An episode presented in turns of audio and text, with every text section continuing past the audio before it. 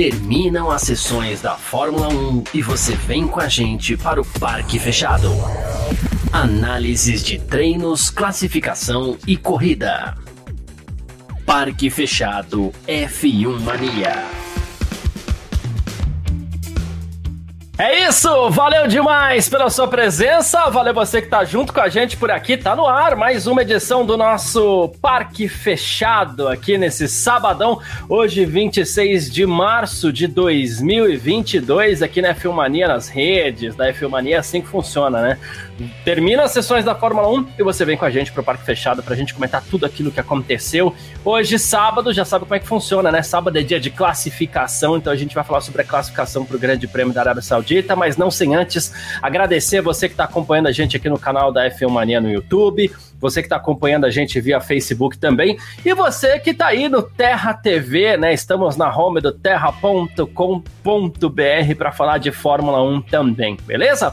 Daqui a pouco a gente vai receber aqui o Gabriel Gavinelli, a gente vai receber a Nath de Vivo também, então Valeu demais a presença de todo mundo, né? Hoje tem uma história para contar, né? Tem coisa boa para contar, tem coisa ruim para contar também, é, porque, enfim, não tivemos a sessão mais tranquila de classificação, né? Mas a gente vai abordar esse tema mais para frente.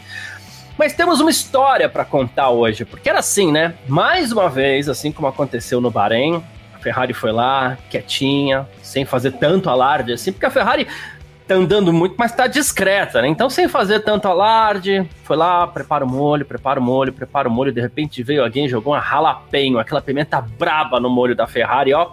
Esquentaram as coisas e tivemos pole position pro mexicano Sérgio Pérez, cara. Na verdade, assim, o Pérez apareceu do nada uma voltaça e resolveu fazer a pole position para o Grande Prêmio da Arábia Saudita. Foi assim que as coisas aconteceram nesse sábado. Bom, é, a gente vai conversar daqui a pouco, claro, né, com Vitor e, e, também com. Eu falei o Vitor e o Gavi aqui, né? Mas. É, Vamos falar de resultado primeiro, né? Vamos passar o resultado como a gente sempre faz, que olha, hoje tem bastante assunto. Mas vamos lá. Sérgio Pérez, o mexicano da Red Bull, fez a pole position para o Grande Prêmio da Arábia Saudita com 1,28.200. Ele foi 25 milésimos mais rápido que o Charles Leclerc da Ferrari. Primeira pole position do Pérez, primeira pole position da história do México na Fórmula 1 também. Carlos Sainz foi o terceiro colocado, Max Verstappen foi apenas o quarto, encontrou alguns problemas ali. É de, de, equilíbrio no Q3, né? E a gente teve também a quinta posição do francês Esteban Ocon, foi muito bem nessa classificação aí com a sua Alpine. O sexto foi o George Russell da Mercedes, o sétimo Fernando Alonso da Alpine, o oitavo Valtteri Bottas, mais uma vez no Q3 com a sua Alfa Romeo, nono Pierre Gasly da AlphaTauri, décimo Kevin Magnussen da Haas, mais uma vez no Q3 com a sua Haas, tá? Décima primeira posição para o britânico Lando Norris da McLaren, o décimo segundo foi o australiano Daniel Ricardo, também da McLaren, já um pouco mais próximo dessa vez, né? Bom para o Ricardo, a McLaren ainda não está lá essas coisas, mas o Ricardo já se mostrou um pouquinho mais próximo. Chinês Guan Yu Zhou da Alfa Romeo vai pontuar de novo, hein? Anota aí, décimo terceiro colocado, décimo quarto Mick Schumacher da Haas, e o Mick a gente tem um um bloco do nosso parque fechado hoje totalmente dedicado a ele, porque ele bateu, bateu forte, né? Tá tudo bem com ele, né? No que diz respeito à gravidade, saiu gesticulando, saiu conversando do autódromo, mas saiu de helicóptero para fazer alguns exames. A gente vai falar sobre isso também. E o Lance Stroll larga na 15 posição. Inclusive o Mick Schumacher a gente não sabe se vai largar, né? Décimo, mas ele terminou em 14. Uh, Lewis Hamilton eliminado no Q3. Ah, mas teve um problema, perdeu a volta, alguma coisa. Não, não conseguiu se encontrar com a sua Mercedes também. Foi só o 16, 17 Alexander Albon da Williams, que também bateu, provocou bandeira vermelha. 18 Nico Huckenberg da Aston Martin. 19 Nicolas Latifi da Williams. E o Yuki Tsunoda vai largar na última posição. Ele que também não marcou tempo, né? Porque ele acabou tendo um problema de motor.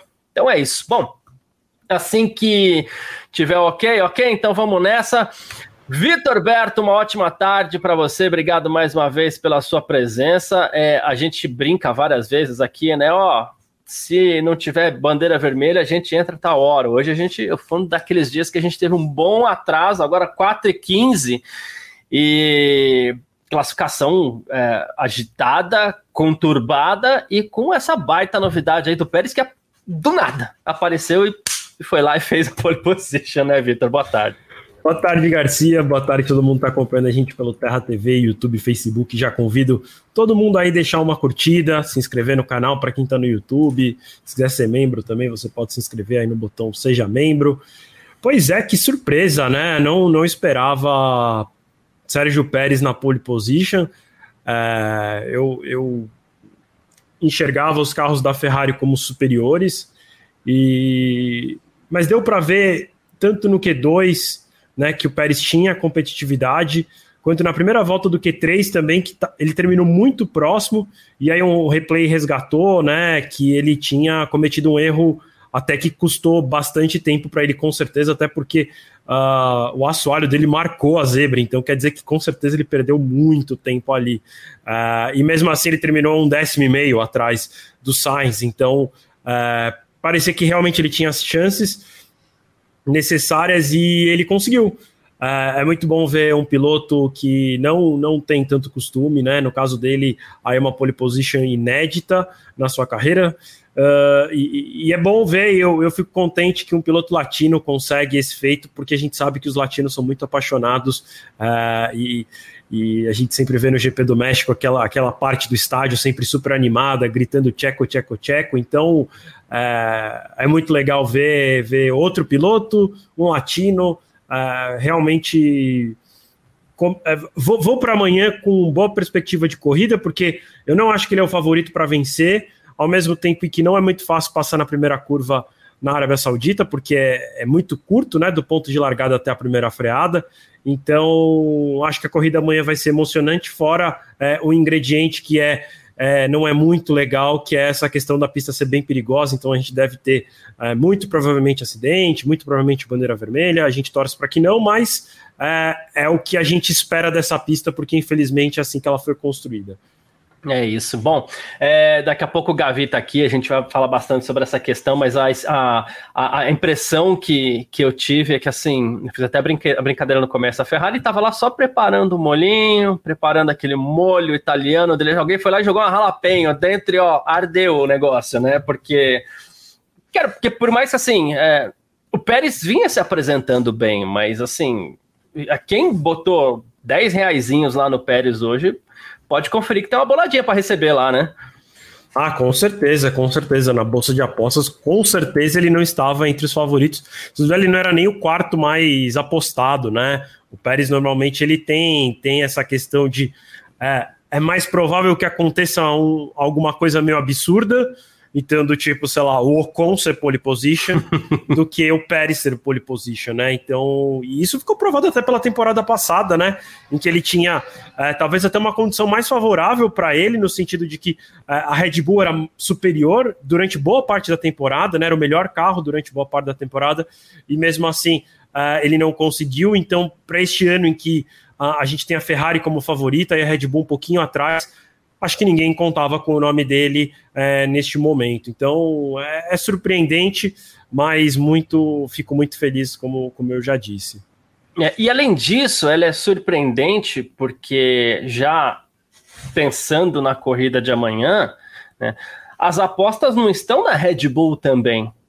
Né? Não é que você fala assim, pô, de repente o cara pode porque a Red Bull tá bem. Não, a gente vem falando aqui, inclusive, várias vezes e repetindo, o que a Red Bull tem conseguido de desempenho é o Verstappen que tira meio segundinho a mais lá do carro, coisa que hoje, inclusive, não aconteceu. Inclusive, é, ele teve problemas de equilíbrio no Q3 e não é a Red Bull. Uma pole do, Verstappen, do, do Pérez com o Verstappen até um pouquinho mais atrás é mais um indício de talvez um domínio da Ferrari amanhã novamente, né? Exatamente, exatamente. É... A Ferrari muito forte, né? Ela, ela dominou todos os treinos com Leclerc. É... No, o Sainz estava aí parecendo que ele faria. Acho que ele só não. Acho, até acredito que talvez ele não tenha sido pole, porque eu acredito que ele errou na volta dele. A primeira parcial da última tentativa foi bem alta. É... e, e, mesmo assim ele ficou com um tempo próximo, então acredito que se não fosse o erro, ele teria ficado com a pole, uma vez que a diferença entre o Pérez e o Leclerc foi só 25 milésimos, então provavelmente o, o, o Sainz teria feito melhor, né? A, a, Ferrari, então, surge como, como favorita, como você bem falou, a gente sempre é, enxerga como o Verstappen fazendo a diferença quando consegue colocar o carro ali na disputa, como foi no Bahrein, mas é, também não dá para dizer que o carro da Red Bull é também muito inferior, né? É, eu acho que se assim, se, se a, a, Ferrari é a primeira força, a Red Bull é a segunda, e no caso do Bahrein, a, a Mercedes terminou com uma terceira força, né? É, dá para dizer que tem uma, uma distância muito pequena entre a Ferrari e a, e a Red Bull, mas aí a distância da Red Bull seja para Mercedes, seja para Alpine, como foi no caso hoje, né? A distância aí é muito grande.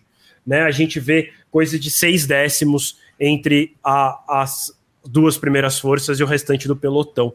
Então, é, também não, não é que é, a, a, Red Bull tem uma carroça na mão e o Verstappen faz um milagre, mas a gente sabe que ela está um pouquinho atrás e aí o Verstappen tem conseguido fazer um pouquinho a diferença.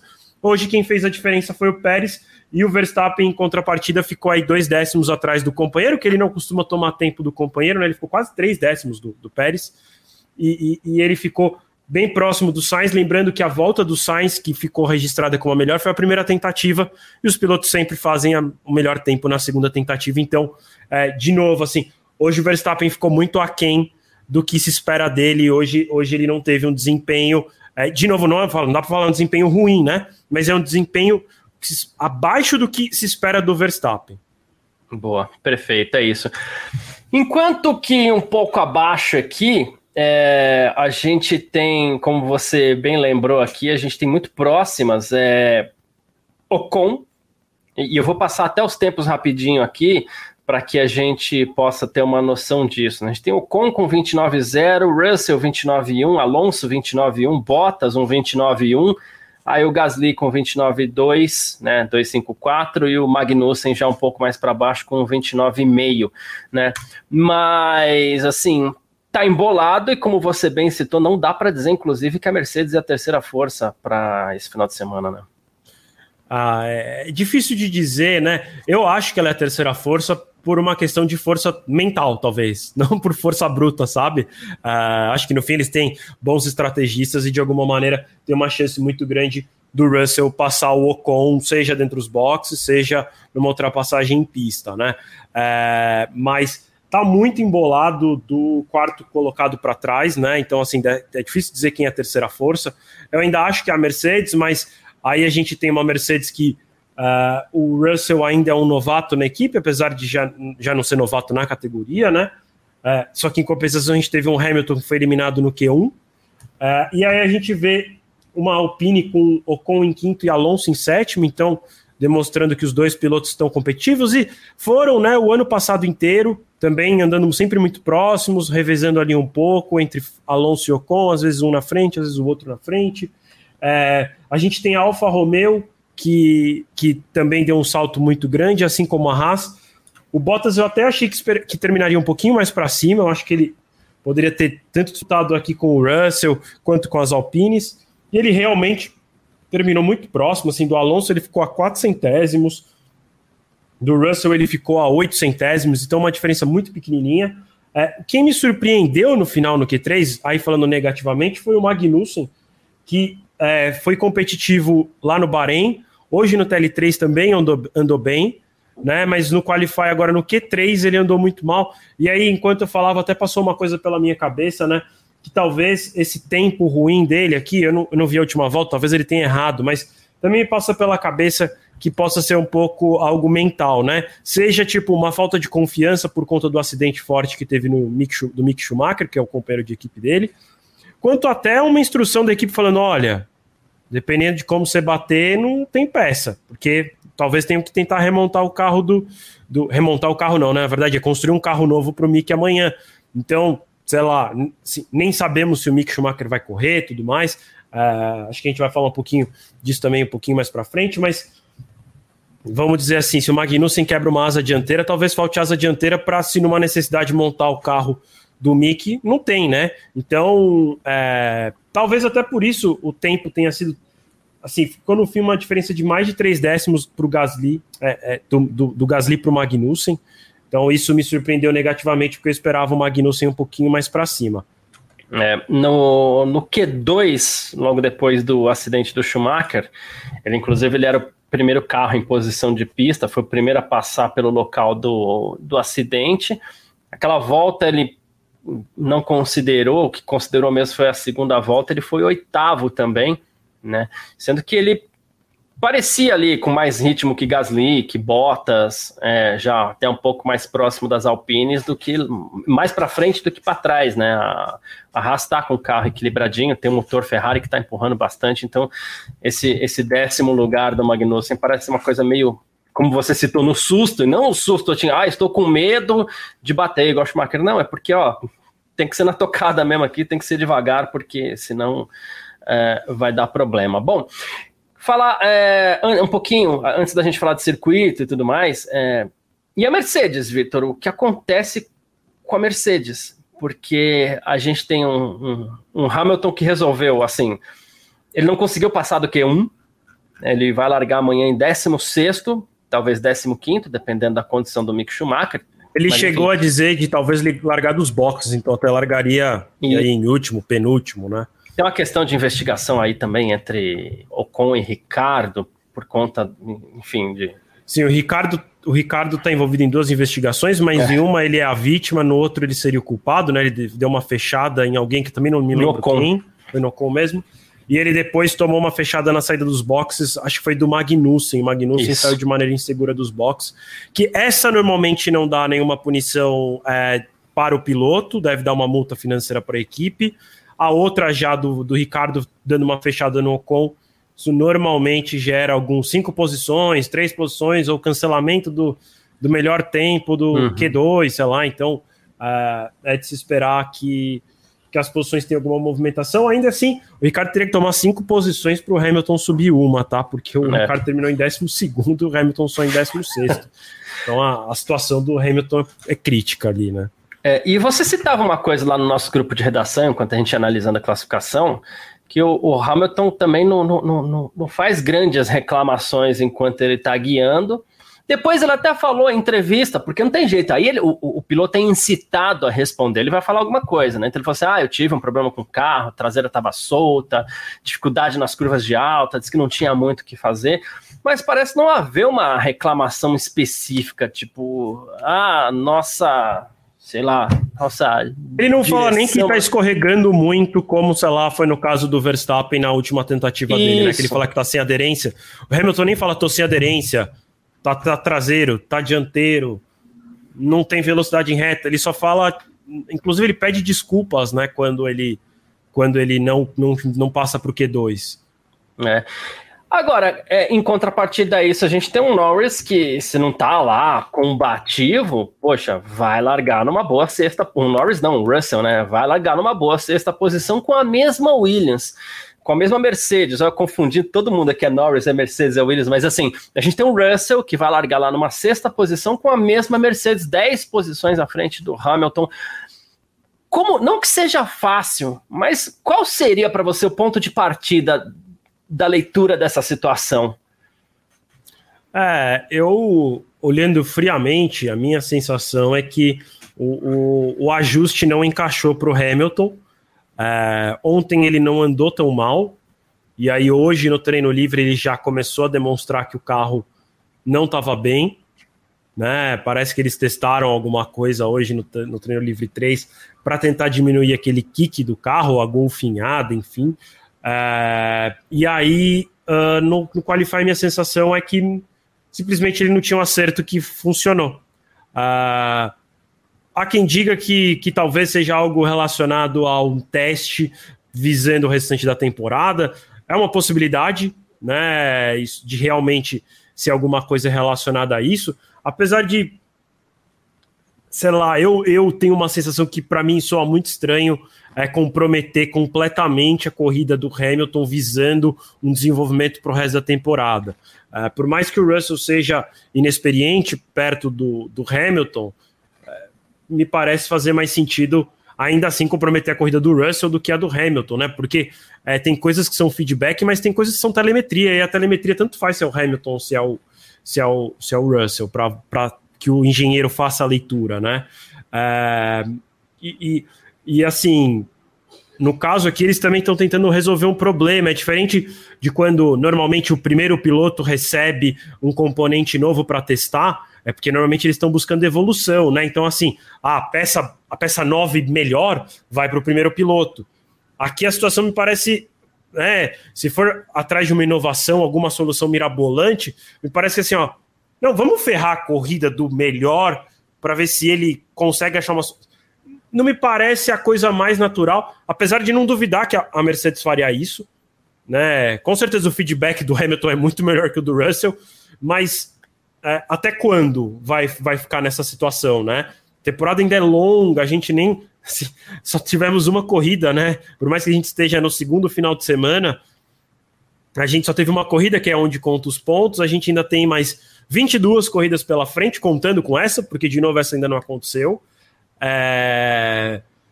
Dá para recuperar? Dá, mas me parece tão distante que até quando vão comprometer a corrida do, do Hamilton, se realmente for isso, é, se for atrás de alguma coisa muito mirabolante, e se for proposital esse comprometimento da corrida dele. Uh, ou pode ser que eu esteja falando uma grande bobagem, né? Eu tô falando comprometer a corrida, mas aí amanhã ele chega e passa todo mundo também, é. sei lá, né? Comprometer o grid, vai. É, a gente já viu isso, né? Então, comprometer o grid. É, mas, é, assim, é, eu acho muito difícil de ler a situação da Mercedes, porque é, atrás de que resolução eles estão atrás, né? Porque reclama muito da aerodinâmica, mas se a gente pega qualquer carro de Mercedes, não tem reta nenhuma, num comparativo é, Mercedes contra o Verstappen, o Hamilton estava perdendo quase um segundo, se eu não me engano, era 0,98 para o Verstappen na soma das retas nessa pista. Então, assim, um segundo inteiro é muita coisa. É, de novo, a aerodinâmica até poderia causar isso, só que os outros carros que usam motor Mercedes não têm a mesma aerodinâmica da Mercedes e mesmo assim são extremamente lentos de reta. Então, estão atrás de solucionar o quê? Só aerodinâmica? O motor me parece que tem muito mais problema do que simplesmente algo que o Hamilton vai só achar e aí tá tudo resolvido e aí então a Mercedes vai voltar a andar bem a Mercedes equipe e a Mercedes motor também, né? E fica difícil a gente não associar uma coisa a outra, porque a Mercedes ela vem de uma dominância é, sete anos seguidos, né?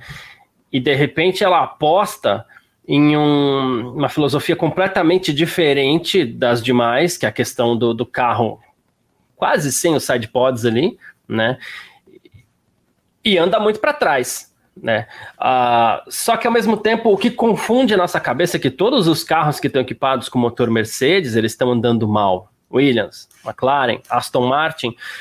E na minha cabeça não entra a possibilidade de, de uma temporada para outra, o motor Mercedes, que é tão forte, regredir tanto. Então, é, eu fico tentando fechar essa equação né? É, eu consigo entender, o, eu consigo entender o da Ferrari evoluir tanto, né? Porque assim, na verdade, a gente poderia desenhar um cenário que não é que ele, ele foi para trás, né? Ele só estagnou e os outros evoluíram, mas me parece estranho que o da Red Bull tenha evoluído tanto do que as outras. Assim, a Ferrari até aceita evolução, a Alpine até aceita evolução, mas o da Red Bull, porque eles poderiam ter comprometido o campeonato, assim, o motor deste ano tentando resolver o campeonato do ano passado, né? Mas aí eram as duas equipes. E aí, como é que a Red Bull consegue ainda assim evoluir, a Mercedes não? Sendo que pra gente aparenta, aparentava até outra coisa, né? Parecia que quem tava dando tudo era a Red Bull e a Mercedes já tinha tirado o pé, uhum. né? Já tava focada nesse ano.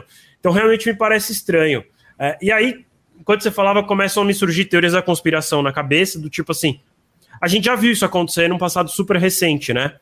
Ferrari tinha um motor que era um canhão, corria muito, no ano seguinte ficou uma porcaria, né? E aí surgiu que o motor dela corria ilegalmente no ano anterior, e aí, me corrija se eu estiver errado, o Garcia mais fez, eles correram muito bem em 19 e passaram a correr muito mal em 20, foi isso, né?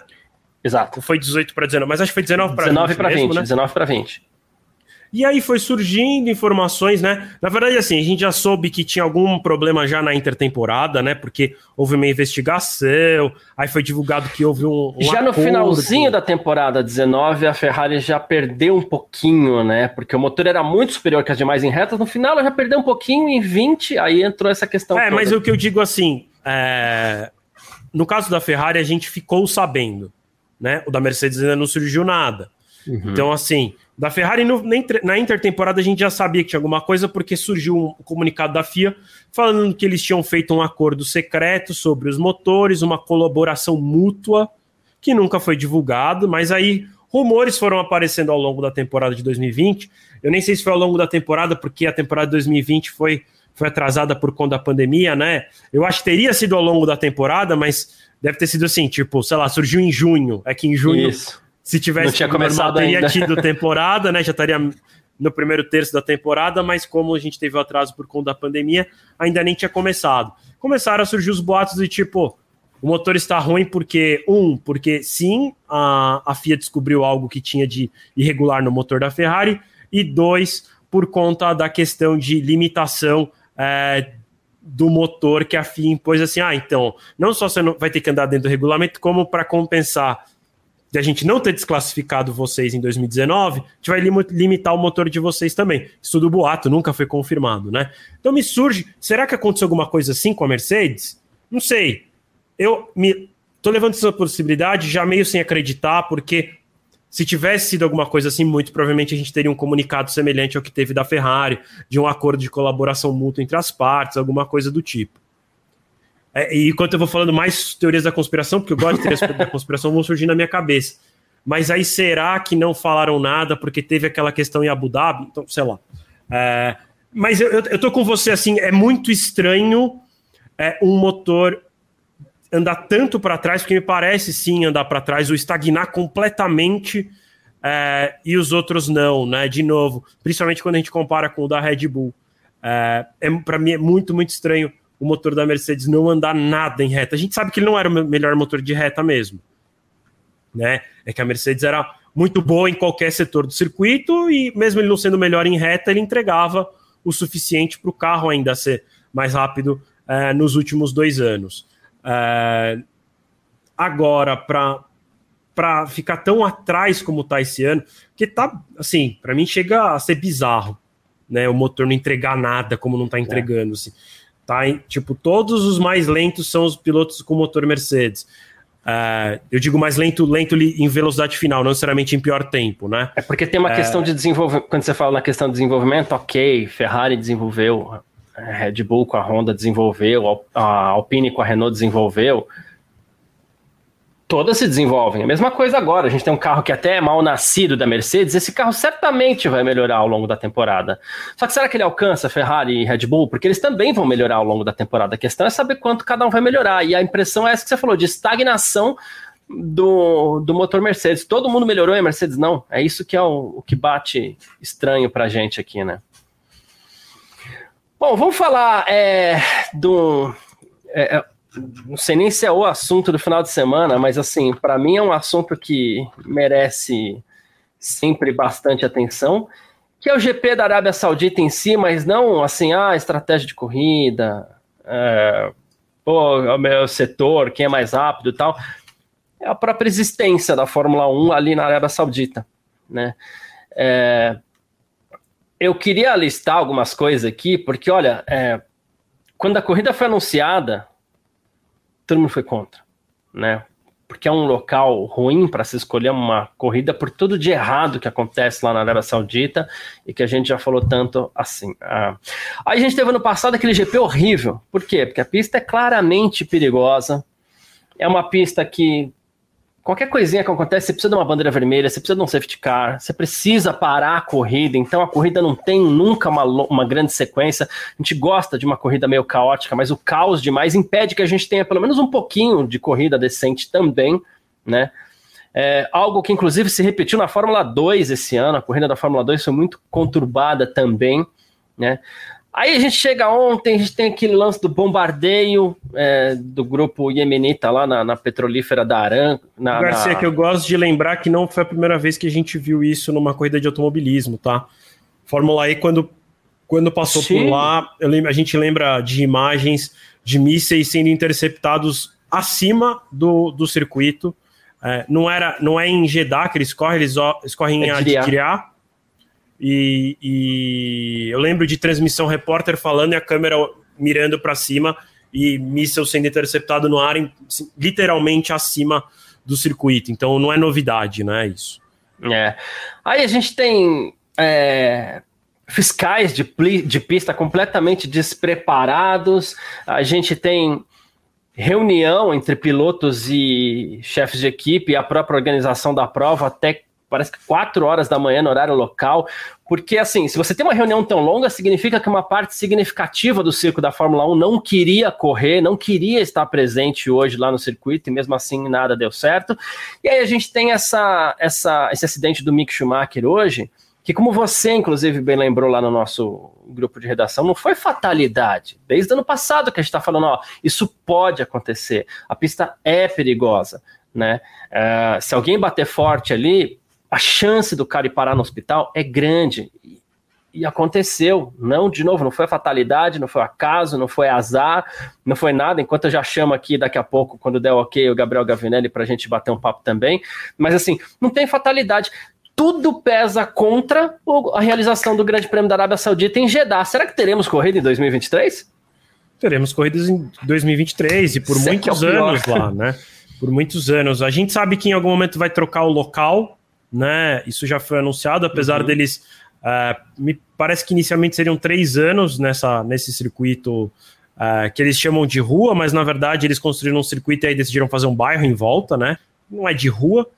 É... E a gente até eu lembro da gente até discutir, porque essa corrida foi no final do ano passado, né?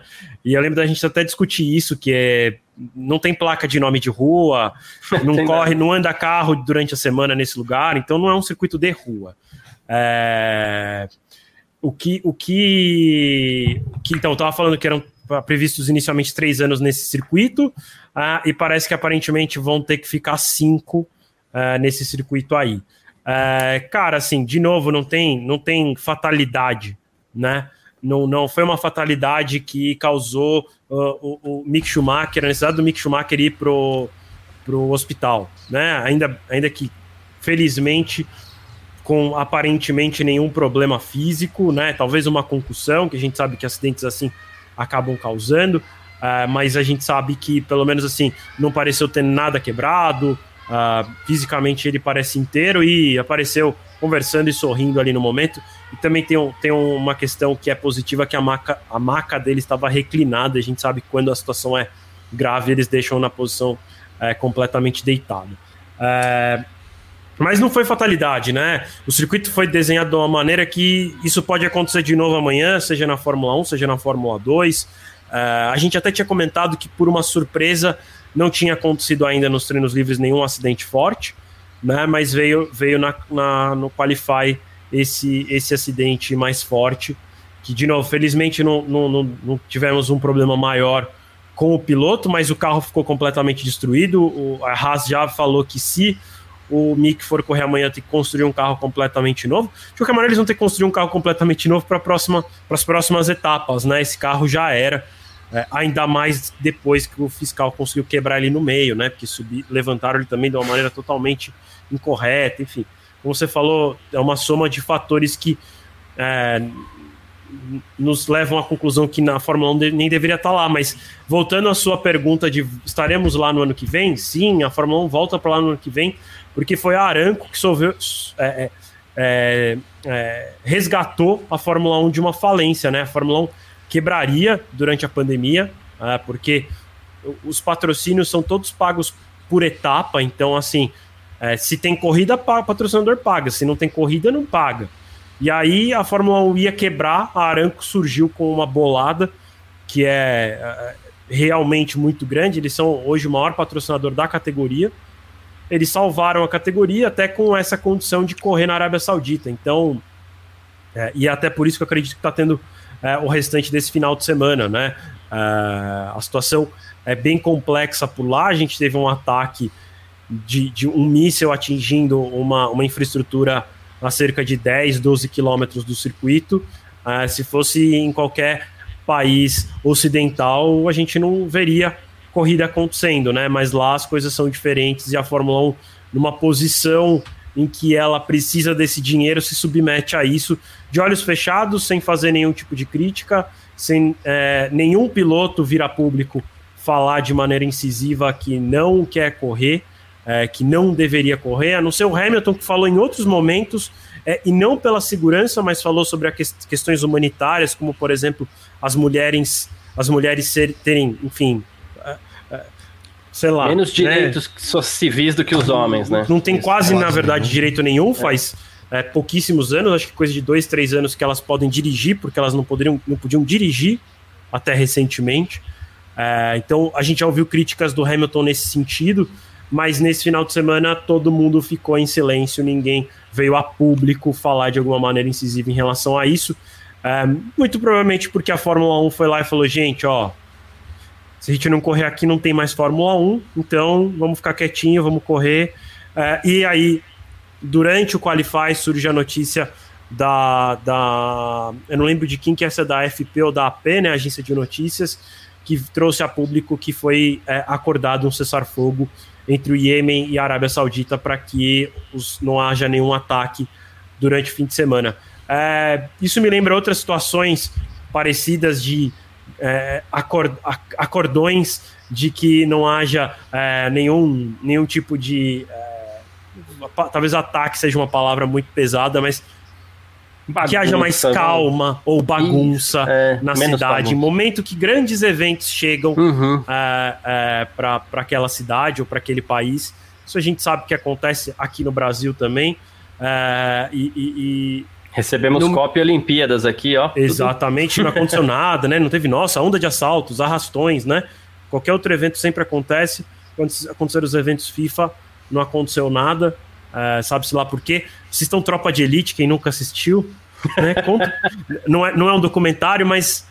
Né, ali, inclusive, ali, se eu não me engano, é a visita do Papa ao Brasil, né? Que rola aquele acordo para que é, nada aconteça. Então a gente sabe que isso, isso acontece no Brasil. Uh, então não nos surpreende acontecer dessa mesma maneira na Arábia Saudita. O que eles podiam ter feito era ter feito esse acordo antes, né? Já que para a gente não passar por tudo que a gente passou, esse tipo de situação que é bem, imagino, traumatizante para quem está lá, né?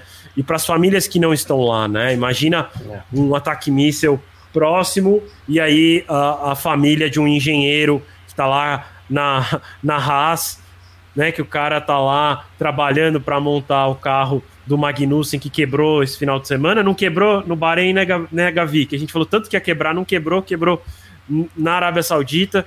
E aí não a família fica, meu Deus do céu, qual que é a situação dele? Será que ele volta para casa? Será que é no caminho do hotel, né? Então, ah, enfim, é uma situação bem, bem complicada, mas, de novo, respondendo sua pergunta, Fórmula 1 vai estar lá no que vem sim. Boa. Gavi, é, boa tarde, meu irmão. Obrigado pela presença aí mais uma boa vez aqui tarde, no Parque Fechado, sempre muito legal.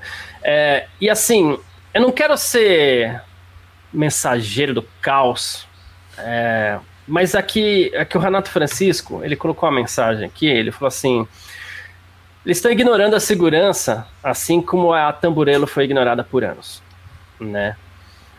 E também não é de hoje, né? É, faz pouco tempo que aconteceu a última, a última e primeira corrida na Arábia Saudita, mas é o que eu falei, é uma escalada de coisas negativas, porque parece que as coisas só pioram, né? Não é que, ah, tão... E a tensão vai aumentando.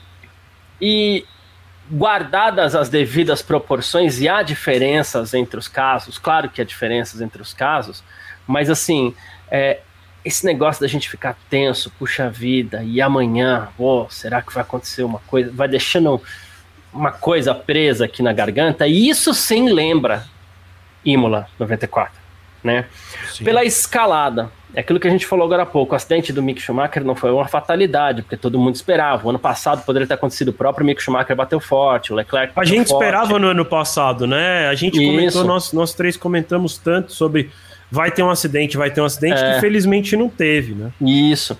Então não é um acaso, né? É, a gente teve pô, batida em. Isso durante a corrida, a gente teve batida acidente em curva cega, que se um carro fica de lado, alguém pode chegar, bater em T. Nossa, mas você tá gorando a corrida. Não, não tô gorando a corrida. A gente tá analisando coisas que podem acontecer. E essa escalada vai deixando uma energia meio negativa para esse Grande Prêmio da Arábia Saudita, né, Gavin? Não, total. Boa tarde, boa tarde, Vitão, boa tarde, Garcia, boa tarde, pessoal do, do chat. Eu tô com a voz normal, só um pouco rouco aí, porque ontem fui num show do Raimundos aí, então. Eu acompanhei pelos seus stories. Isso, é. Tive que cantar lá, não fui obrigado. Então é isso, uma honra estar aqui de novo junto com vocês aí. E, cara, é perfeito os comentários de vocês aí. O Vitor colocou muito bem que não é uma, um, uma fatalidade, porque era previsto, né, que um acidente fo forte acontecesse ali, como aconteceu no ano passado. Por sorte, não foi na corrida, e de novo hoje, por sorte, não foi na corrida. Se você imaginar um acidente daquele na largada, eu fiquei tentando ali é, colocar coloca mais carros ali naquele. É. Imagina mais dois carros na frente, mais três carros atrás poderia ter sido bem pior, né? Principalmente pro Mick Schumacher ali. Inclusive, eu achei que ele ficou desmaiado no carro ali, né? Então, enfim, foi, foi um acidente muito forte. E, e essa escalada de, de coisas ruins, né? A Fórmula 1 vai meio que, como o Vitor falou, vai se comprometendo e chega uma hora que não consegue sair mais, né? Cara, tudo bem, o circuito tá fora dessa. Mas quando a Fórmula 1 assinou o contrato com a Arábia Saudita, essa guerra com o Iêmen, né? Enfim, já acontecia. Ninguém previu que isso pudesse né, acontecer, né? E aí por isso que aí foram lá assinar o contrato. Aí agora chega a, não tô, olha, não tô defendendo a Fórmula 1, mas aí chega três dias, ah, vamos cancelar. Os árabes chegaram lá e falaram, como assim vão cancelar? Ah, porque caiu bomba aqui, mas bomba cai aqui há, Todo dia, anos. né? Todo, Todo dia. dia. Nós vocês não estão acostumados, mas nós estamos acostumados aqui, né? Infelizmente, cara. Então, é, a Fórmula 1 precisa analisar melhor onde, onde se joga, né? Essa é a verdade. Aí Eu gostei muito colocar... do seu ponto de vista, Gavi. É, é, é, é, acho que é por aí mesmo, é isso. Não é? Já assinou, já sabia. Não vem se assustar agora, né? Então depois causou todo esse cais, esse caos, cais, né? Esse caos aí, não, não vamos cancelar e não vamos. Cara, né, eles já sabiam, eles poderiam ter poupado né, o esporte disso. Agora tem uma coisa que é muito importante que o Vitor colocou, que é a Fórmula 1 meio que foi resgatada sim pela Aranco, né? Ah, poderia ter tido outro patrocinador, mas não apareceu. Quem apareceu foi a Aranco no momento que ela mais precisava. E aí não dava para imaginar um cenário onde a Fórmula 1 cancelaria a corrida é, com, com, Aranco na pista, Aranco patrocinador, o Ben Suayen, presidente da FIA, lá presente. É, é uma situação onde não tem como você falar não, né? Você se colocou ali, agora você tem que cumprir. Mas isso é pra gente, né? A Fórmula 1 precisa rever como é que faz para chegar num país, né? Se, se vale a pena mesmo, né? E quanto ao circuito, cara, eu tô bem apreensivo para amanhã. É, os carros eles estão mais a risco no geral. E ao mesmo tempo, é, a gente viu, a, a, pista já não aceita qualquer erro, né? E, e os carros eles estão tão colados no chão que passou. O, Mickey hoje ele não errou, na minha opinião. Não né? foi que ele virou o volante mais. Ele atacou demais a zebra e o simples fato de pranchar com o carro na, na zebra foi o que tirou completamente a aderência dele. Então a gente deve ter, é, assim, espero que não, mas é problema para a corrida de amanhã também. Aconteceu com o Latifi também, né, Gavi? O Latifi também, se ele não errou, ele só per ele perdeu a traseira. Não só isso, né? Curva. Não só isso, de ontem para hoje a gente teve o Leclerc e o Sainz dando aquela lambidinha no muro que pode acabar com uma corrida, é, e que se tem um carro do lado você vai ter problema porque os dois carros vão se tocar. É, você Sim. teve outras questões também, acho que foi o álbum, foi o próprio Latifi também que deu uma outra lambidinha no muro ontem também. Então a gente tem tido, é, porque além de tudo a pista é, tem muro, é veloz e não é larga, não, não, não passa não. seis carros ali, né? É dois apertadinhos. Eu acho já, que o maior né? problema é esse, Garcia. Eu acho que não tem problema ser uma pista de rua, né? A gente vem em Mônaco. O problema é que em Mônaco. Dizer, o problema não, né? Na verdade, a, a, o lado positivo em Mônaco é que ninguém pega uma velocidade tão alta quanto é na, na Arábia Saudita. E não dá assim. Você tem uma, uma pista que você vai num, num nível de velocidade tão rápido, tão alto. E assim, né? Falando isso, eu até penso assim, alguém talvez no chat falar, ah, mas a maior velocidade que se atinge na temporada era no Azerbaijão, que é pista de rua. Só que é numa reta que tem uma freada forte e o resto da pista não é de alta. O problema é que Jeddah é que é o tempo inteiro de alta. As Naquela reta você ali, faz de pé, dá, pra, de pé dá pra alinhar seis carros ali, né? Ah, fora isso, fora isso, fora isso. Mas é, é, o problema é que o muro tá muito perto e você tá constantemente em, em altíssima velocidade. É a segunda pista mais rápida da Fórmula 1, só perde para Monza que, vamos lembrar, sempre foi falado, meu Deus, é a, pista em que você faz, sei lá, 80% com o pé embaixo. E aí, Monza, você tem aquelas grandes, é, grandes áreas de escape, e que mesmo assim a gente viu o Leclerc dar uma panca lá na parabólica, foi grande. Forte, forte, uma e que forte. tem uma bela de uma área de escape. Sim. Em Jeddah não tem nada, é assim, tem, tem área de escape, né? Assim, porque tem aquelas curvas poucas, meio né? Mas poucas, né, Victor? Que aí tem um recuo, mas são poucas. E o recuo também não é muito grande. Então, assim, a chance de acontecer o que aconteceu com o Mick Schumacher, ela é. Toda volta tem essa chance de acontecer. É, toda volta. Toda volta, é. toda volta a, tem chance disso acontecer. E a Dani Tavares, ela até colocou aqui que é algo que é o meu maior medo. Né? É o meu também. É o eventual, é a eventual possibilidade de você ter uma batida em T. Poderia ter acontecido no passado, durante a corrida, que inclusive uma das bandeiras vermelhas foi com o Pérez, tal, que teve batida atrás. Se um carro tá de lado ali, a batida é T. O Russell, acho que passou muito próximo do Pérez ano passado. É... Poderia ter acontecido algo pior. Sempre pode acontecer algo pior. E numa pista onde aqui, inclusive, o Bruno César tá, tá lembrando aqui que ali onde o carro do Magnussen passou pelo ponto do acidente de Mick Schumacher é 270 por hora. Ele não toca o muro a 270. Ele perde velocidade assim que, que, que ele já começa a escorregar com o carro, já perde alguma velocidade. Mas ele bateu muito rápido e não bate no soft wall. Ele bate no muro, ele bate no concreto. Especula-se já que a batida tenha sido a 70G sem é, você sem absorção de impacto por parte do, da, da barreira. Lembrando, Garcia, Absurdo. que no caso de Absurdo. Mônaco, é, é guarda-reio. E guarda-reio é. absorve muito mais o impacto do que um muro de concreto. É, e, e, assim, a gente já viu muito no automobilismo americano, né? Que sempre foi super famoso por fortes, fortes acidentes, né? O público americano gosta de acidente de modo geral. É, e, e, os muros sempre lá foram de concreto e por isso tantos acidentes fatais, tantos acidentes super graves. E lá não se usa, né, mais muro de concreto. Você tem o um muro de concreto, obviamente, mas eles colocam soft wall na frente. E se ninguém mais bate direto no muro de concreto, raro algumas exceções que já aconteceram que às vezes o cara bate no muro interno, que é muito difícil em oval, né? Mas aí ele às vezes bate é, no muro de concreto, mas ainda assim, depois de tantas batidas do muro interno, até no muro interno tem soft wall hoje em dia. Tanto que o maior medo lá não é nem bater no muro, é decolagem do, do, do Exato, carro, né? hoje em dia é decolagem, né? Você, você enganchar o carro no alambrado porque aí o carro vira farelo. Pedaço, é. é e assim, é, é, é, muito, é muito absurdo o que a gente vê na Arábia Saudita. E, e o, que, o que me faz pensar também uma outra coisa, né? Que a FIA é conivente com tudo isso porque ela vai lá e verifica o circuito, né? E ela faz Como todo isso. é homologado esse circuito? Quando, né? sei lá, quando vem aqui em Interlagos, os caras falam assim, não, ah, tem que aumentar a área de escape, porque se bater, volta pra pista, acerta outro de T. Por que, que não tem isso lá? Eu tô usando o Interlagos, não tô nem querendo falar, fazer é, ah, que aqui Interlagos é perseguido. Qualquer não, pista, de novo, eles acabaram de, arrumar Spa. Eles acabaram é isso de, que eu em Spa. Os caras estão mexendo na Rouge. Porque na que Radeon ali o, o, carro pode voltar a ter batido inteiro. Pode, pode, é verdade. Mas eles estão mexendo na Rouge. E aí eles mexeram pra falar assim: a FIA chegou lá e falou: tem que arrumar, porque senão uma hora vai dar merda.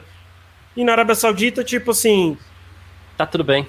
Tá tudo bem. É. Tá tudo ó, bem. O Renato coloca, ó, mas Interlagos não patrocina a Fórmula 1, é isso. É, não, é, é que tipo, no, o Renato, eu não tô nem Interlagos, de Interlagos. É, eu tô pensando assim, é, concordo, concordo, com o comentário do, do realmente nenhuma outra, sentido, nenhuma outra né? pista, nenhum, nenhum outro país. É isso. patrocina a Fórmula 1. A é, Bélgica. Mas eu não quero também ficar taxando que tipo, eles têm uma perseguição com o Brasil. É, no caso, é, é, a situação é. Eles olham para isso em todos os circuitos. Eles são chatos com todos os circuitos e eles têm que ser chatos. Porque estamos mexendo com a vida das pessoas, né? Os pilotos estão lá, sabem do risco, mas ninguém senta lá domingo de manhã para morrer, né? Senta domingo de manhã para ganhar a corrida. Eles sabem que tem um risco até de uma fatalidade, mas ninguém corre para isso. É, do jeito que a FIA está fazendo, de novo, eu não quero ser extremista, alarmista, mas é, é, no mínimo a FIA está deixando ter acidentes. Não vou nem falar que é, a gente vai chegar até uma fatalidade, uma coisa do tipo, mas ela está deixando ter acidente, tá tudo bem, ah, deixa assim o circuito. Aí falaram que do ano passado para isso ter alteração, aí eles aumentaram assim, ó, a saída lugares de curva, nada a ver, né, cara? Uma saída de curva que nem até, são tangente, que é, o cara não, nunca nem legal. vai passar por lá, assim. Tipo assim, não precisa é pra dizer que mexeu. Eles não mexeram, eles tinham que mexer na área de escape, não, eles mexeram em saída de curva. Eles não mexeram em, mexeram em entrada de curva, meio de curva, que é onde você vai escapar para bater, né? Mexeram lá na saída. que é para o piloto ter mais espaço para sair. Para, né, pra, tipo assim, abusar um pouquinho mais para ter velocidade na saída.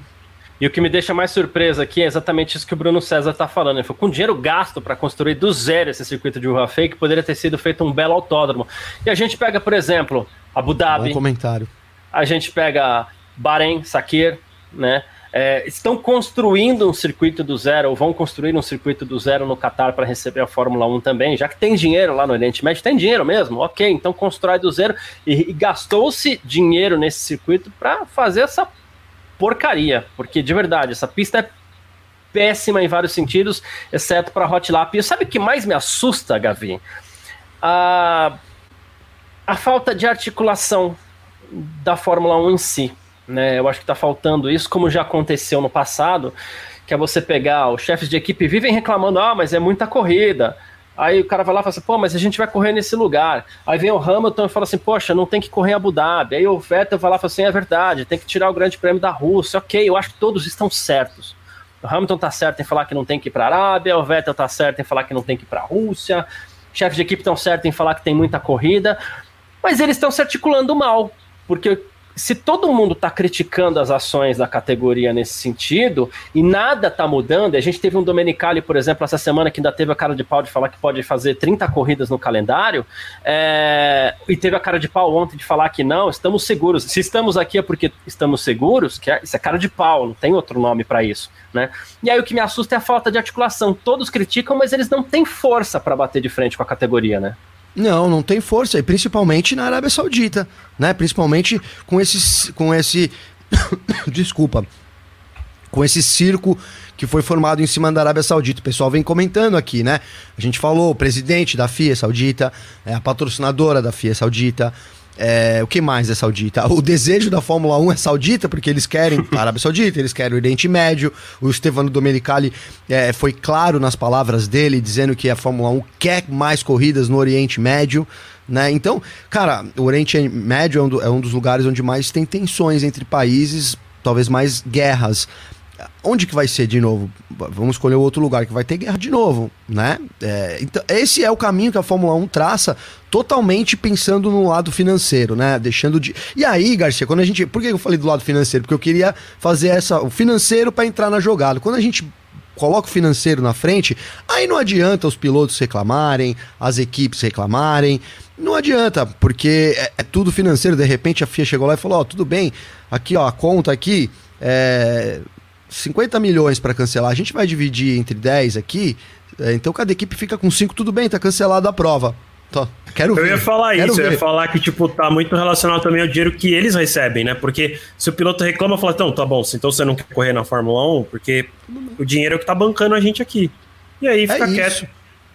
É isso. Então, e, e aí, cara, é perigoso e a gente vem batendo, às vezes fica até chato, né? Porque, pô, tamo, a gente aqui ama a Fórmula 1, estamos falando mal e às vezes as pessoas estão aqui para ver a gente falar bem, enfim, falar do esporte, mas é preciso ser dito isso, porque é esse, esse começo, assim, começo não, porque a Fórmula 1 nunca ligou para nada político, né? Uso o exemplo sempre do apartheid lá na África. A Fórmula 1 sempre, eu não vou usar a expressão aqui, mas sempre estava se danando, né, para o que acontecia ao redor dela ali, captar. né? Ali na bolha ali dela, estando ok, o resto beleza, né? Então, e de novo a gente vai assumindo isso. Então é, é um momento crucial porque a Fórmula 1 deseja continuar com isso. Sinceramente, eu não acho que a gente vai ter, o qual o Vitor começou falando, a gente vai ter muitos anos a Arábia, o Qatar vem para 10 anos e o desejo da Fórmula 1 é expandir mais. Então, assim, a minha esperança é que esse novo circuito que a Arábia Saudita disse que vai construir para o ano que vem, é, pelo menos atenda a gente nos, nos quesitos de segurança para a gente não começar um domingo é, preocupado se alguém vai bater e alguém vai acertar o outro em T ali e a gente vai ter um acidente fatal. Que não é sensacionalismo, isso pode acontecer, poderia ter acontecido hoje, tivesse ali um, um monte de carro a 250, 270 km por hora, é muito rápido, o Mick poderia ter sido atingido ali no meio por um carro e aí a coisa seria completamente diferente. Vamos lembrar é, do Ber, né? É isso aí, a gente tem carros que estão andando mais próximos, né? Já também. Ah, estão colados? A gente não sabe ainda, não deu para ter total noção, mas mais próximos eles estão. Então pode acontecer. Numa corrida, por exemplo, a gente não quer que aconteça. Ninguém está torcendo, não. muito pelo contrário, a gente está torcendo para que não aconteça. Mas a gente tem que ser realista aqui, saber que isso pode acontecer. Tanto que o Nelson Romão, ele estava falando aqui, é legal a gente esclarecer isso. O comentário do Nelson é pertinente, que ele falou assim: poxa, é, poderia ser mais objetivo, porque tem muito assunto a ser debatido ainda, foco na qualificação. Mas tudo faz parte desse contexto, porque amanhã a gente vai ver coisas parecidas, Nelson. Né? É, por exemplo, amanhã eu não espero corrida boa. Assim como não foi no passado, porque assim, de novo, vou repetir a frase que eu venho falando desde o outro GP é, da Arábia Saudita. A gente gosta de corrida agitada, mas quando ela está agitada demais, ela passa do ponto, a gente mal tem corrida, né? E um dos motivos é esse, a falta de segurança. E por que a falta de segurança? A falta de segurança é por uma questão política. E por que a questão política? E aí uma coisa vai levando a outra, e é por isso que a gente não consegue deixar de falar sobre isso, porque é uma coisa que. Toda essa questão política que a gente vem citando faz com que a Fórmula 1 se encontre numa situação onde ela tem que lidar com um circuito desse perigosíssimo, onde um piloto tem que parar no hospital, algo que a gente já esperava que pudesse acontecer, né? E por aí vai. Isso já aconteceu em outros momentos na Fórmula 1 que gerou situações terríveis, ruins, péssimas, né? Então não dá para a gente deixar esse assunto de lado, porque é a política interna da Fórmula 1 que nos coloca numa situações ruins como essa, né, Vitor? Perfeito. Exatamente, exatamente. Fala, ô Vitor, deixa eu te interromper, porque eu queria Fala falar aí, da, da, homologação rapidinho, porque a gente falou isso no ano passado, cara. E esse circuito ele foi pré-homologado, pré né? Eu tô brincando. É, não existe é, isso, tá? isso. Mas é como se fosse isso, porque. Mas ele, eles... mas ele meio que foi mesmo, né? É brincadeira, mas não é brincadeira, né? A FIA é, chegou a soltar um comunicado falando: ah, já, já é, emitimos uma, homologação. Não estava nem pronto, como é que não emitiu uma homologação? Não estava nem pronto, é. Exato, por isso que eu disse. Né? Não é? Tava lá construindo, vai dar tempo, não vai dar tempo. Vocês lembram disso? Ah, não tá pronto. Foto Pô, lá da praia ainda. Dia, lembra? Mas tava é, homologado. Mas estava homologado. É, é, isso. Não tinha circuito e, e, já tinha. Então, assim, pô, é uma palhaçada isso, realmente. Desculpa aí o pessoal ficar meio chateado, que às vezes a gente fica batendo nessa tecla, mas é isso que a FIA vem fazendo, junto com a Fórmula 1, com a Val da Fórmula 1, total apoio, né? As duas ali juntas. É uma grande palhaçada com a gente que que, que é fã. Então, sei lá, não, não espero que eles vão voltar atrás, mas tomara que pelo menos a Arábia Saudita seja uma coisa resolvida pro ano que vem aí, que a gente tenha, não que não vai ter corrida, que a gente tenha um novo circuito. E aí vai continuar tendo bomba, vai continuar, isso tudo vai continuar. A Fórmula 1 sabe disso e assinou, quando assinou o contrato, ela sabia disso também, né? Ela pode ter ignorado, mas ela sabia de todos os problemas que envolveu aí. E ainda, ainda de quebra ganhou uma pista super perigosa, né? Então, é, é, as escolhas erradas que a Fórmula 1 vem fazendo aí. É isso. Eu quero ressaltar mais uma vez a corrida da Fórmula 2 hoje. Assim, 20 voltas e. É, eu não peguei o número oficial, mas a gente teve pouquinho mais da metade em bandeira verde.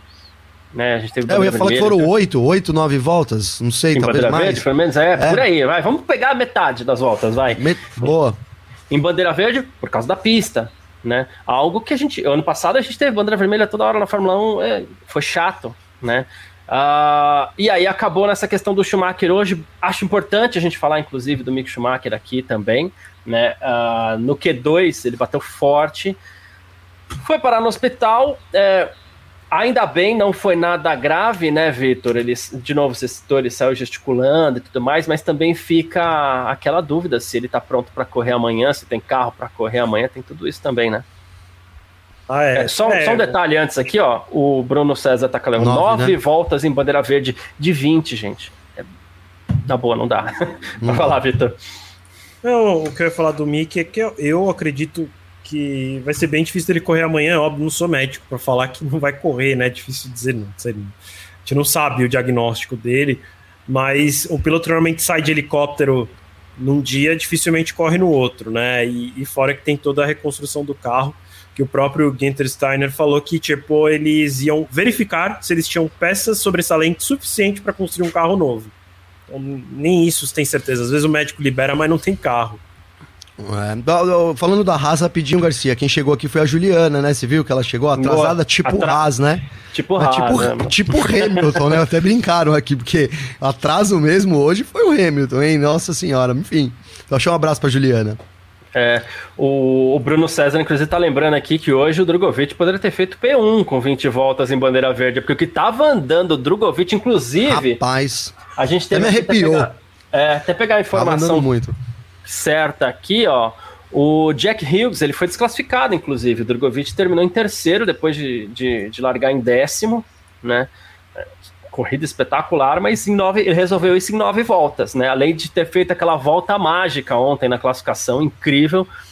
E a gente não sabe o que vai acontecer amanhã também, mas amanhã ele larga na pole position uh, na Fórmula 2, assim. Bom, que dê Mas... bandeira vermelha então amanhã também, pô, já que deu hoje. deixa nove voltas só. Deixa cara, mas se for igual que hoje, seja com ele também, né? E que sim, não seja sim. com ele, né? Tô é. brincando, tô brincando. Mas, mas, amanhã ele dispara na frente e ninguém pega se ele mantiver esse ritmo aí, porque olha, eu vou te falar que tá andando o Drogovic, hein? Uh, mas é isso, a gente não sabe, a gente fica aguardando aí. E outra coisa, uh, a gente espera também que o Schumacher já possa voltar para a próxima etapa, assim, que esteja tudo bem, porque às vezes tem aquela chance. Gente, não é informação, a gente está fazendo é, uma análise da situação hipotética daquilo que pode acontecer que não pode acontecer, pegando coisas que já aconteceram no passado recente, né? Mas se ficar diagnosticado algum tipo de concussão também cerebral, que é a, pancada, inchaço, alguma coisa assim, fica difícil o, o Mick correr até na Austrália, né, Gavi? Ah, fica. Fica assim. E, cara, foi muito forte a pancada uhum. ali lateral, né? Ele bateu de. Eu, eu tava até esses dias no briefing, o, o Vitor, pessoal, também comentando com o Garcia, de kart. E aí eu, eu falei pro Garcia que a batida mais forte que eu já tive foi justamente um dia que eu saí ali na Granja Viana completamente de lado e bati estacado de lado.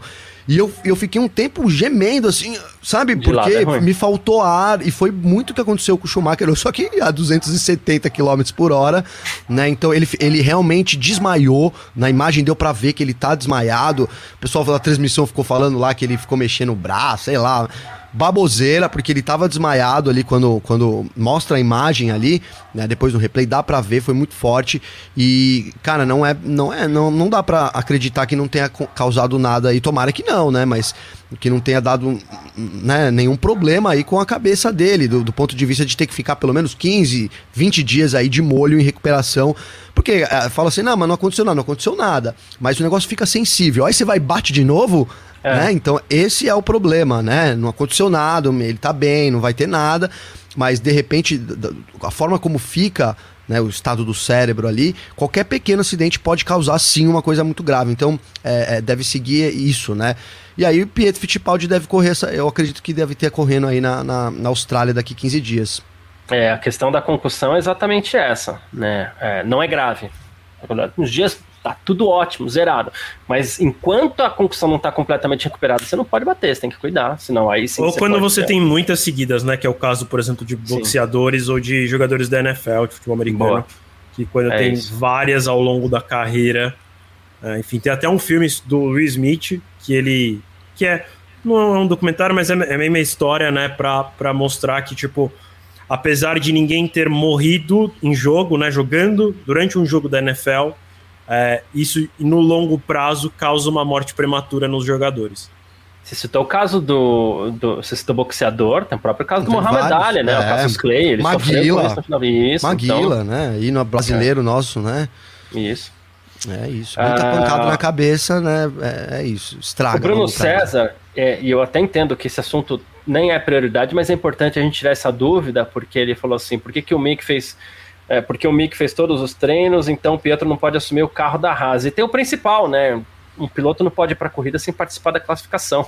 Até eu mesmo comi essa bola lá no nosso grupo da redação, falei, putz, é verdade, é classificação. Se não classificar, não corre. Né? Pode então, ter um então, piloto ter feito todos os treinos livres. Se é. outro fizer o qualify, corre quem fizer o qualify. Então, exatamente. Pietro não não pode correr ou Huckenberg, né, não poderia correr se ele, se ele tivesse lá como substituto na Haas, porque ele sempre pode aparecer, né? Mesmo ele já estando correndo lá na Aston Martin, às vezes surge o Huckenberg 2 para é correr na, na Haas, né? Esse não, e outro, ele. o Huckenberg ele é tão solicitado que pode ser que a Haas solicite. Fala, não, e Huckenberg? Aí ele vai olhar o carro da Haas, vai olhar o carro da Aston Martin e fala assim, eu prefiro a Haas. É, pegaria a Haas também, hein? Eu também. Tem essa chance também. É, mas é isso, gente. É, queria saber do Vitor aqui e também de você que está assistindo a gente aí no YouTube, no Facebook da Filmania, também no Terra TV. Aí você vem, pode vir para o YouTube e Facebook para deixar seu comentário que a gente põe aqui embaixo. Vitor Berto, qual vai ser o pódio do Grande Prêmio da Arábia Saudita amanhã? Caramba, que difícil. Eu acho que o Já pódio não. amanhã vai ser Leclerc, é, Sainz. E Verstappen. Pérez decepção já é pro, pro Vitor já. Pérez, vai, Pérez, vai ter não, sabe o que eu acho? Eu desenhei, desenhei no meu cabeça, né? Porque eu gosto Adoro quando tem historinha, vamos lá. É. o Leclerc vai passar e o Sainz também, porque a Ferrari tá voando. Aí a Red Bull vai dar uma de Ferrari Max is faster than you. Exatamente. o Pérez vai abrir e o Verstappen vai passar. Abrir assim, né? Não sei se vai abrir, parar no meio da avenida e deixar o, o Verstappen passar. Mas aí tem outras maneiras de fazer isso, né? Faz um pit stop um pouquinho mais lento, ou para uma vez a mais. Enfim, eu acho que a minha aposta é essa para amanhã. É, é isso. Nossa, o Bruno Sérgio está colocando aqui Pérez, Verstappen e Russell. Eu queria saber onde que ele colocou as Ferraris aqui na historinha quebrou, dele. Precisa, quebrou, é, bateu, né? História boa aí. Ó, ele explicou ali. Ele falou que as Ferraris vão bater uma na outra. Ah, se batem. Ah, ah perfeito. boa. Thiago Barretos colocando aqui Sainz, Leclerc, Pérez. Uh, Dani Tavares, Leclerc, Pérez, Sainz. Uh, Francisco Santos. Fala, Francisco. Um grande abraço aí. Ferrari, Red Bull e Ferrari.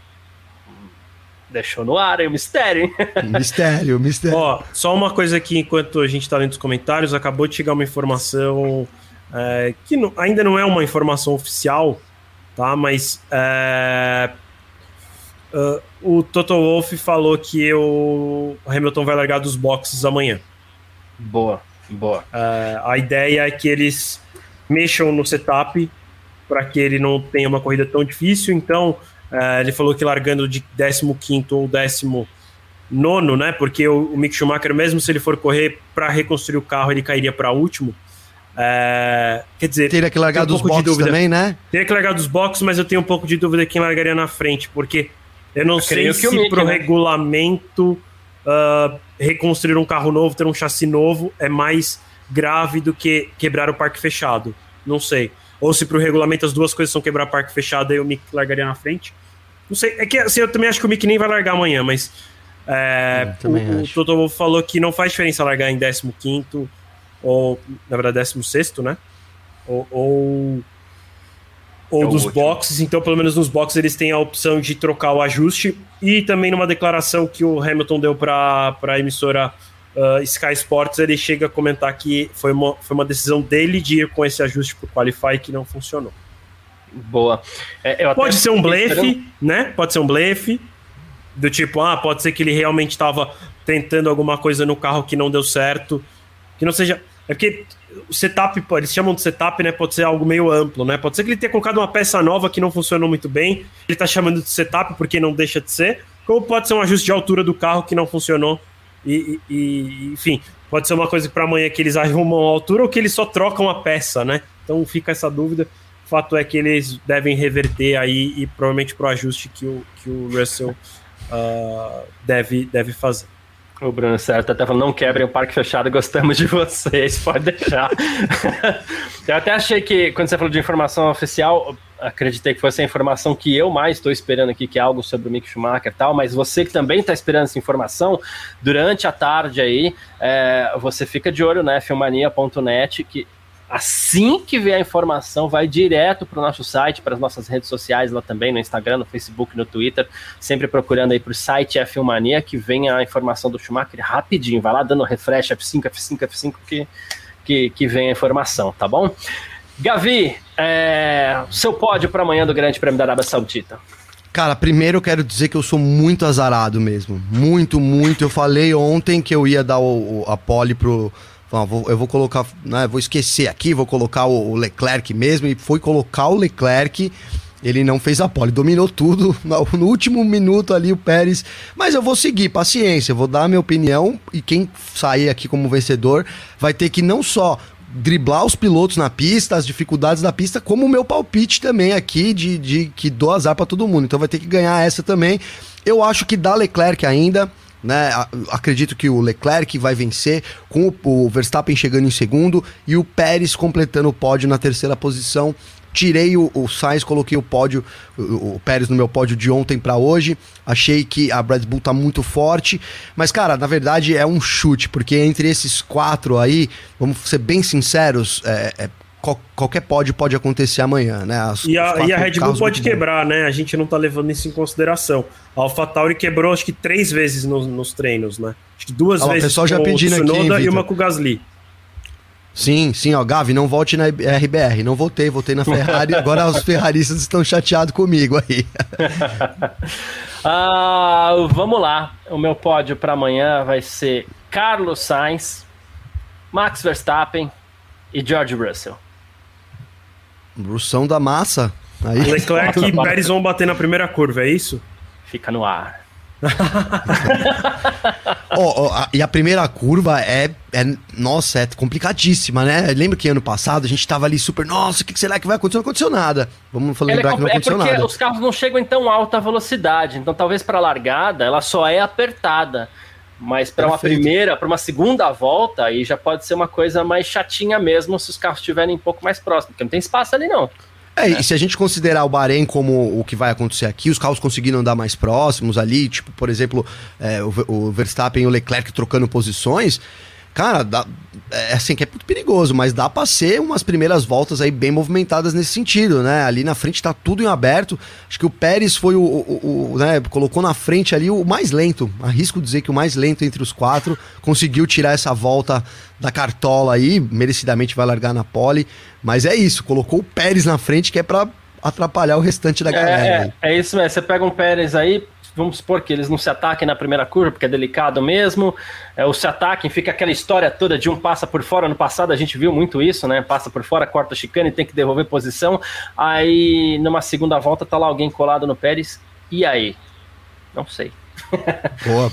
Eduardo Rodrigues, fala Gavi, Garcia, o Vitor também esqueceu de falar, fala Vitor, olha aí, ó. Top de parque fechado. Vamos Verstappen, manda um salve pro meu filho Enzo. Parabéns aí, grande abraço pro Enzo, né? Abraço, é, Enzo. Tamo junto aí, obrigado, tá bom por estar junto com a gente. E aí, a última pergunta rapidinha, a gente falou um pouquinho lá no começo, ou não falou, né? A gente citou o assunto muito rápido, mas sem entrar em detalhes, vou deixar essa pro Vitor chutar, porque saber a gente não sabe mas deixar para o Vitor chutar o que tem diferente entre o carro do Russell e do Hamilton. Meros Sam perguntou, Vitor. Ah, eu acho que no do. Eu, eu nem acho que é o. Eu acho que o ajuste aqui. é diferente. Eu acho que o ajuste é diferente. É... Eu acho que no do Russell eles estão indo safe, né? Tipo assim, ah, vamos que tem, vai quicar a corrida inteira, e no do Hamilton eles estão tentando resolver isso aqui, a tentativa de resolução. É, a emenda saiu pior do que o soneto, né? Assim que falam. É, é boa. e Gavi, quer arriscar? Eu, ser maldoso? eu ia brincar, eu, não, eu ia brincar, eu ia dizer que é o piloto, né? Porque numa situação. Aqui é o Hamilton ali que a gente. Porque se não fosse o Hamilton, a gente estaria tacando pau nesse, nesse é. cara que ficou em 16, sendo que o companheiro dele vai largar em que, que posição aqui? Sexto, né? Aqui tô conferindo aqui para não errar. É, olha, sinceramente, cara, não deu para entender o que rolou hoje. Não deu para entender. O Hamilton muito apático, uma entrevista dele também ali que eu não me lembro de ver, não, vi, não me lembro de ver o Hamilton tão apático assim. É, fiquei preocupado, cara. Fiquei preocupado mesmo com, com o Hamilton em si né? Não pessoa, mas com, com tudo que tá cercando a Arábia Saudita. Será que ele tá fisicamente legal ali para aquela corrida? Não sei, cara, não sei. Mas de fato alguma coisa a, a, afetou aí mais o Hamilton do que o Russell, porque o Russell Teve horas que ele chegou a ser terceiro ali, parece que tem um ritmo de corrida legal.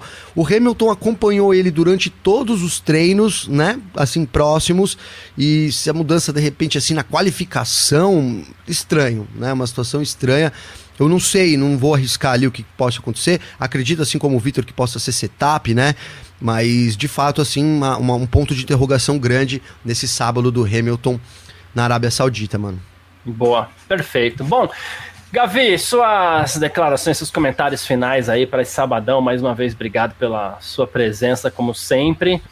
E valeu demais aí seus comentários finais. Valeu você, parceiro. Valeu, Vitão, também. Tamo junto. Cheguei um pouquinho atrasado, então peço desculpas aí também ao pessoal, mas é sempre muito você legal estar tá aqui. Quem mais tinha chegado atrás? Ah, a Juliana tinha chegado atrás. A Juliana, fomos, gente, fomos horário, os Hamiltons, é, o horário. Então eu quero fazer, aproveitar e dar um abraço para todo mundo aqui, pro Bruno, pro Lugão, né? O Lugão troca umas ideias no, no, no, comigo também no Instagram, gente boa demais. A, a, Juliana, a gente já falou, a Dani. Sabe o que eu senti falta? A gente, na, na, no, na, semana passada, no sábado, tinha várias mulheres aqui. Será que era por causa da Nath estar tá aqui junto também? Pode ser. Mas hoje eu senti falta dos comentários mais das mulheres. A gente gosta aqui da participação aqui, é, de todo, é de todo mundo, né? Então, quem sabe amanhã a gente tenha mais participações das mulheres. Quero deixar um abraço para todo mundo aí. Para vocês dois também, Vitão e Garcia. Obrigado, manos.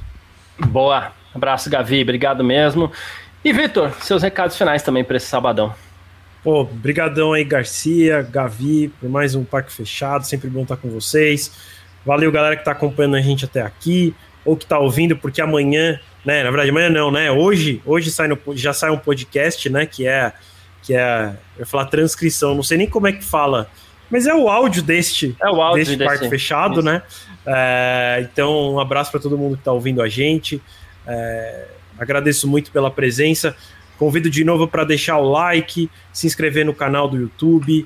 É, e, e, mais importante do que isso, visite aí www.filmania.net para ficar por dentro das notícias, ver fotos. Esse final de semana tá um pouquinho mais tranquilo que o final de semana passado, que tinha tudo estava correndo esse final de semana passado. Esse final de semana tem Fórmula 1 e Fórmula 2.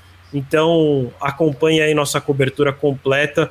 Declaração de todos os pilotos estão saindo por lá. Uh, então não deixe uh, de acessar. Todo dia tem vídeo novo aqui no canal. Tem podcast novo nas plataformas de áudio como Spotify, Deezer, Apple Music, etc.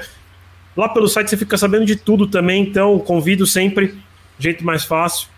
Acessa lá o site, vê tudo que está saindo clica é, e consome o nosso conteúdo, tá bom?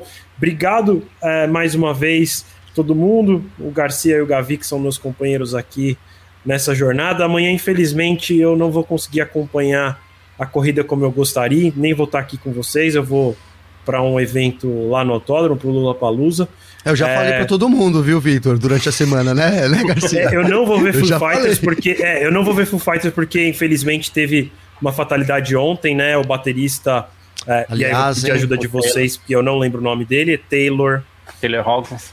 É, ele, ele veio a falecer. Grande, cara, grande morto. batera, velho. Uma perda gigante pro foi, rock Foi baterista da Alanis Morissette, né? Antes de ser baterista do Foo ele Fighters. gravou o Jagger europeu, cara. É, isso que eu ia falar. mais espetaculares aí, né? Quem nunca é. ouviu esse CD é impossível, né? O meu, meu CD Pelo tem um buraco. Na cidade, é. Nossa, é, quem tem mais. É verdade, é verdade, é verdade. Não vai me vai dizer que eu sou velho aí, mas o meu CD tem um buraco, cara. Enfim, uma lenda aí do rock é inacreditável, né? Inacreditável. É, foi encontrado morto ontem num hotel em Bogotá. Eles se apresentariam ontem por lá na Colômbia e amanhã aqui no Brasil. Não vão mais participar do festival, mas vou lá assistir o resto das bandas que vão se apresentar, então não vou conseguir acompanhar a Fórmula 1 do jeito que eu sempre acompanho, mas fico na torcida por uma corrida muito boa e por uma corrida sem incidentes para que é, vocês possam é, fazer um parque fechado amanhã tranquilo, só comentando o resultado de pista e no horário, né? Que hoje a gente ah, começou é. uma hora e quinze mais tarde do que o previsto. Boa, bem lembrado. Vitor, obrigado. Aproveitar para mandar um beijo aqui para Alexandra Cian, que ela falou: Ó, tô aqui, Galvez, não tenho preguiça de comentar, mas tá ali, tá ouvindo, tá curtindo e tal. Então, tá obrigado tá mais uma vez. Obrigado a todo mundo que acompanha a gente aqui tá? Você que tá no canal do YouTube da Filmania, você que tá no Facebook da Filmania também, você que tá acompanhando a gente no Terra TV ali na home do terra.com.br, muitíssimo obrigado. Amanhã a gente tá de volta. Previsão de início do Parque Fechado, 4 da tarde, mas a gente sabe, pode ter bandeira vermelha, pode ter qualquer tipo de atraso, né? Então, enfim, a gente espera que não, claro tá bom? Então, muito obrigado cada um que esteve aqui com a gente. A gente se fala amanhã, logo depois do Grande Prêmio da Arábia Saudita. Depois, se você quiser aí no, no Spotify, no Deezer e tal, você pode ouvir essa edição do Parque Fechado também, formato podcast. Valeu? Uma ótima tarde para você, se cuida aí